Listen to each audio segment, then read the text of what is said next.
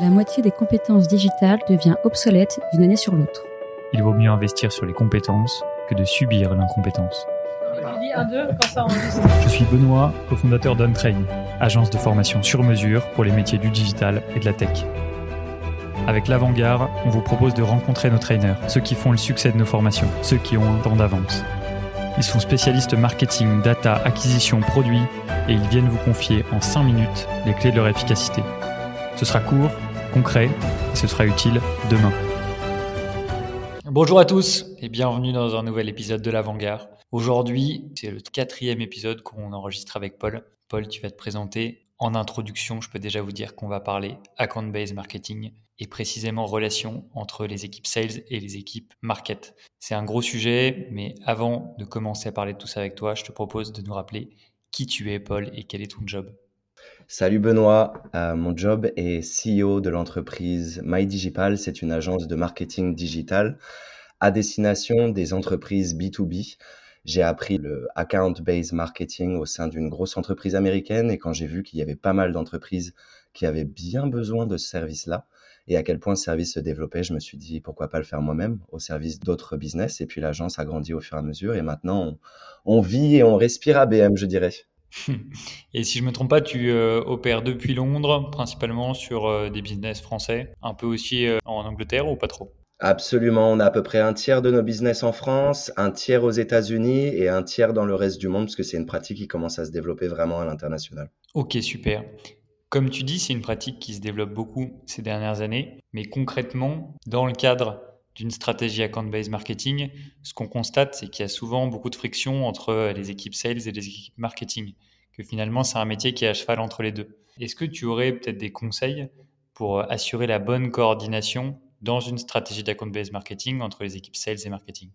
Absolument. C'est vrai que je pense que tout le monde ici aura déjà entendu cette, euh, petite bataille qui peut apparaître entre l'équipe vente et marketing. Les vendeurs vont dire que marketing envoie des, leads de mauvaise qualité. L'équipe marketing va dire qu'il n'y a pas assez de follow-up au niveau des, ventes.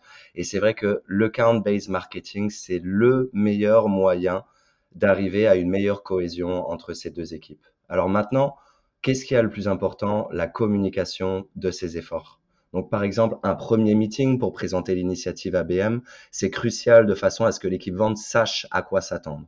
Alors là, il ne faut pas placer la barre trop haute, annoncer une cascade de leads qualifiés dès le premier jour, mais quand même placer la barre assez haute de façon à avoir leur attention, leur motivation et leur soutien par la suite, puisque c'est très important d'avoir une communication de proximité avec l'équipe vente de façon à ce que les efforts en marketing soient bien effectués. Mais du coup, ça veut dire que dans ton framework, Paul, ça reste l'équipe marketing qui porte le projet. C'est pas un projet sales. Absolument. C'est vrai que c'est d'abord l'équipe marketing en général qui vient avec l'initiative ABM, mais c'est très important une fois que les campagnes sont lancées, une fois que le marketing ops derrière est en place, c'est très important de déclencher une communication avec l'équipe vente puisqu'on va envoyer une série de leads à l'équipe vente et s'ils ne s'attendent pas à la qualité de ces leads, l'origine de ces leads et à obtenir des informations, ils vont avoir beaucoup de mal pour effectuer un suivi de qualité. Ok, super clair. Donc, euh, ton premier conseil, c'est d'assurer une bonne communication entre les équipes et notamment de mettre en place des instances, des meetings pour euh, lancer et euh, identifier les objectifs clés. Exactement. En général, on commence avec un meeting initial où on va expliquer aux équipes ventes quel est l'objectif de la campagne ABM qu'on va lancer, donc quels sont les KPI, le volume de leads attendu, etc.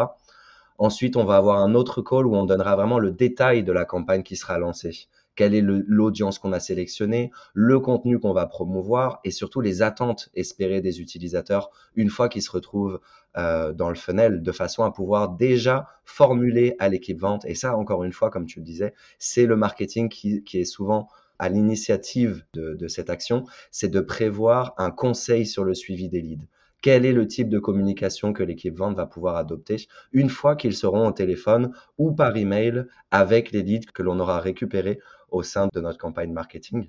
Ok. Et Paul, j'ai une question à ce stade. Puisqu'on parle d'account-based marketing, souvent dans une équipe de sales, un account, c'est lié à une personne. Du coup, ça veut dire que qu'est-ce qui se passe concrètement? Il y a un lien qui est fait entre l'équipe marketing et la personne au sales qui est responsable du compte que la stratégie d'account base veut viser. Donc en gros, est-ce qu'il y a une relation qui se crée entre le marketing et les sales un par un? Ou est-ce que c'est vraiment au niveau des deux équipes que ça se synchronise? Alors, ça dépend vraiment de la structure des ventes. Il y a certaines entreprises qui travaillent avec ce qu'on appelle des pods, c'est-à-dire un groupe de vendeurs qui vont s'occuper d'une industrie en particulier, par exemple tous les comptes FSI, tous les comptes assurance, etc. À ce moment-là, l'équipe marketing va pouvoir parler à un sponsor ABM, une personne de ce pod qui, en général, a certaines compétences en termes de marketing digital, peut-être un peu plus l'esprit marketing savvy. Donc, pouvoir être en relation avec cette personne qu'on considérera comme un sponsor ABM, de façon à ce que ces vendeurs puissent communiquer l'effort, communiquer les process et la façon de faire au sein des autres équipes.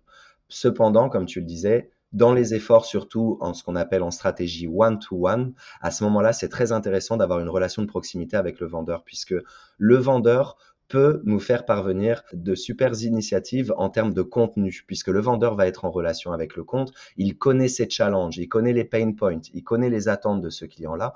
Donc c'est très intéressant de récupérer des feedbacks de ce vendeur pour pouvoir produire du contenu de qualité et aussi informer le vendeur et s'assurer que les leads aillent directement auprès de ce vendeur pour qu'il sache quelles sont les interactions qui ont été effectuées par les différents membres de l'entreprise qu'il cible. Ok, super clair, merci Paul. Et moi j'ai une question qui me vient en tête. Souvent, on confie aux équipes marketing beaucoup de projets sur la notoriété de la marque, sur des sujets d'acquisition, sur euh, maintenant des sujets de passerelle à faire entre les équipes marketing et les équipes sales. Est-ce que toi tu as vu des vrais résultats de rentabilité avec les campagnes d'ABM Est-ce que euh, tu arrives à mesurer l'impact de tout ça? Oui, et ça passe souvent d'ailleurs par une, une étape, on appelle ça le change management process. C'est-à-dire que beaucoup d'entreprises ne jugent que par la génération de ce qu'on appelle les MQL, qui sont des, des leads de personnes qui sont intéressées de façon à pouvoir obtenir une démonstration.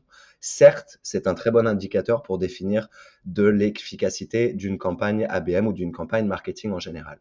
Le booking aussi, c'est-à-dire le revenu qui est généré à la fin, c'est un très bon indicateur. Cependant, pour l'ABM, ce qu'il y a de très important, c'est de venir un niveau au-dessus, de ne pas regarder uniquement les hot leads ou les MQL ou le revenu généré, mais de regarder d'autres indicateurs dont on a parlé dans les podcasts précédents, qui sont la génération d'intent, donc l'intentionnisme, de voir si l'intent auprès d'un compte a augmenté ou non, mais aussi ce qu'on appelle l'engagement qu'on a vu dans le, premier podcast, c'est toutes les interactions qu'une entreprise en particulier aura effectuées auprès de notre, de notre entité. Est-ce qu'elles ont ouvert plus d'emails qu'avant? Est-ce qu'elles ont visité plus de pages web clés? Est-ce qu'elles ont rempli plus de formulaires? Est-ce qu'elles ont passé plus de sites internet? Grâce au système d'ABM et au système de reporting, on voit une énorme amélioration de l'engagement, de l'intent. Et sinon, en termes d'autres métriques, on voit par exemple un click-through rate 4 à 5 plus important sur les annonces personnalisées ABM, une accélération de 30 à 40% en rapidité de conversion entre MQL et à la vente, une augmentation de la taille des opportunités de 20% de par le fait que nos campagnes assurent de fournir une vision d'ensemble des services promus. C'est sur tous les KPI dont on voit une amélioration sur l'impact de, des efforts ABM. Ok, super clair. Est-ce que dans les stratégies que tu mets en place, tu as l'habitude de voir des stratégies ABM qui sont focus sur un seul compte ou souvent sur un secteur un domaine d'activité. Est-ce que euh, dans les actions que vous menez, en général, tu vas cibler, euh, as un compte clé qui est euh, le roi Merlin, tu vas dire, OK, je vais construire du contenu pour le roi Merlin, ou est-ce que dans la majorité des cas, tu construis du contenu pour la grande distribution et le roi Merlin compris? Alors, ça dépend complètement des objectifs commerciaux et marketing de l'entreprise. Parfois, certaines entreprises se lancent dans une bataille sur un trimestre entier pour déployer leurs solutions auprès d'une industrie en particulier, le domaine de l'assurance, des télécommunications, hospitality, etc. À ce moment-là, on va déployer du contenu qui est entièrement adapté à cette industrie.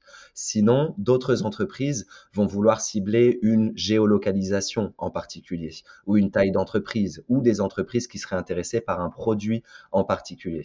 Donc l'important pour l'ABM, plutôt que de venir avec une offre packagée, avec une série de campagnes qui ne soient pas adaptées aux, euh, aux objectifs commerciaux et marketing, c'est de savoir qu'est-ce qui est important pour l'entreprise en termes de génération de revenus et d'adapter le type de campagne, que ça soit un one-to-one, un one-to-few ou un one-to-many, l'adapter aux objectifs commerciaux et marketing de l'entreprise. Ok, super. Et donc là, d'après ce que tu nous décris, l'essentiel des initiatives vient du marketing. Est-ce que tu ne penses pas qu'il faut que ça vienne aussi dans le sens inverse, c'est-à-dire que les sales viennent, euh, disons, demander au marketing, travailler sur des use cases qui correspondent à des comptes qu'ils gèrent eux-mêmes? Je dirais que l'équipe vente est une des meilleures sources d'informations et pour trouver des initiatives aussi pour les efforts ABM, puisqu'ils sont en contact vraiment avec les clients, leurs objectifs, leurs pain points. Et surtout, ce qu'il y a de bien avec l'ABM, c'est que ce n'est pas une tâche supplémentaire qui est demandé aux équipes ventes. L'équipe marketing est vraiment ici pour soutenir les efforts des vendeurs en, leur donnant des leads plus qualifiés, en fournissant plus d'informations sur les comptes, sur les leads, sur les interactions qui ont été effectuées et aussi le mouvement des comptes d'un stage à l'autre. On essaye toujours d'avoir cette euh, approche qu'on appelle l'approche de funnel où on a un compte qui pour le moment ne nous connaît pas. Ensuite, il va dans le premier stage qui serait il connaît nos services. Ensuite, le stage d'après, ce serait que l'entreprise est engaged. Et l'objectif de marketing, c'est de pouvoir quantifier et de faire bouger ce compte d'une étape à l'autre de façon à ce que l'équipe vente, plutôt qu'elle ait un travail de prospection qu'il soit très important, à ce moment-là, n'ait plus qu'à récupérer les leads qui soient qualifiés, analyser le type d'intentionnisme et d'engagement que le lead ou l'entreprise aura déjà effectué et aura déjà accès à un soutien en termes de la création de contenu de façon à pouvoir faire le follow-up. Donc c'est vrai que une fois que l'équipe vente est au courant du potentiel des efforts marketing, c'est l'équipe vente qui devient le moteur des prochaines campagnes d'ABM que l'on devra lancer et il se crée souvent même un comité entre vente et marketing pour discuter, OK, quels ont été les résultats pour le moment, qu'est-ce qu'on peut faire pour le prochain trimestre? Ok, super, c'est vraiment une machine à deux moteurs. Merci pour tous ces éclairages, Paul. Peut-être pour terminer, euh, je reprends ma casquette d'organisme de formation au Arts Kids. Euh, est-ce que tu as peut-être des euh, logiciels, des outils, des solutions que tu recommandes d'utiliser pour mener à bien ces stratégies-là? Oui, il y en a trois qui me viennent en tête qu'on voit très largement utilisés de la part des entreprises, quelle que soit leur localisation dans le monde. Le premier, c'est Sales Navigator. C'est un moyen de faire un pont entre les leads, les personnes que vous voyez, que les sales vont voir sur LinkedIn, et un outil de communication directe de façon à pouvoir entrer en contact avec ces leads, obtenir plus d'informations, etc. Donc ça, ce serait le premier logiciel. Le deuxième s'appelle Enrich c'est une solution d'enrichissement d'informations. C'est-à-dire que parfois, vous allez obtenir un lead où vous n'aurez que un prénom, un nom et une adresse email. Eh bien, cette solution vous permet d'acheter des informations qui vont pouvoir complémenter la fiche du lead pour avoir un job title, une industrie, la taille de l'entreprise, la géolocalisation de l'utilisateur. Donc, c'est vraiment un moyen d'enrichir son CRM de façon à pouvoir faire un follow-up qui soit plus construit. Et le dernier que je recommande énormément, ça s'appelle Sales Loft et c'est un logiciel qui permet de créer une cadence de contenu à destination des utilisateurs. C'est-à-dire que plutôt que le sales vienne sur son système, se dise ah d'accord, ce lead est intéressé, créer un email pour pouvoir l'envoyer, etc. Sales Love vous permet d'automatiser cette communication qui est effectuée du vendeur jusqu'au prospect, jusqu'au point où parfois le sales n'a même plus à écrire, tout est déclenché automatiquement et on a une très grande quantité d'informations sur les types d'interactions qui ont marché, qui n'ont pas marché, de façon encore une fois à simplifier à automatiser les process que les vendeurs vont avoir à encourir dans leur vie de tous les jours. Ok, très cool. Merci Paul pour toutes ces infos, tous ces conseils. Et puis on se retrouve bientôt pour un, énième épisode de l'Avant-Garde avec toi. Merci Benoît, bonne journée à tous. Salut, à bientôt.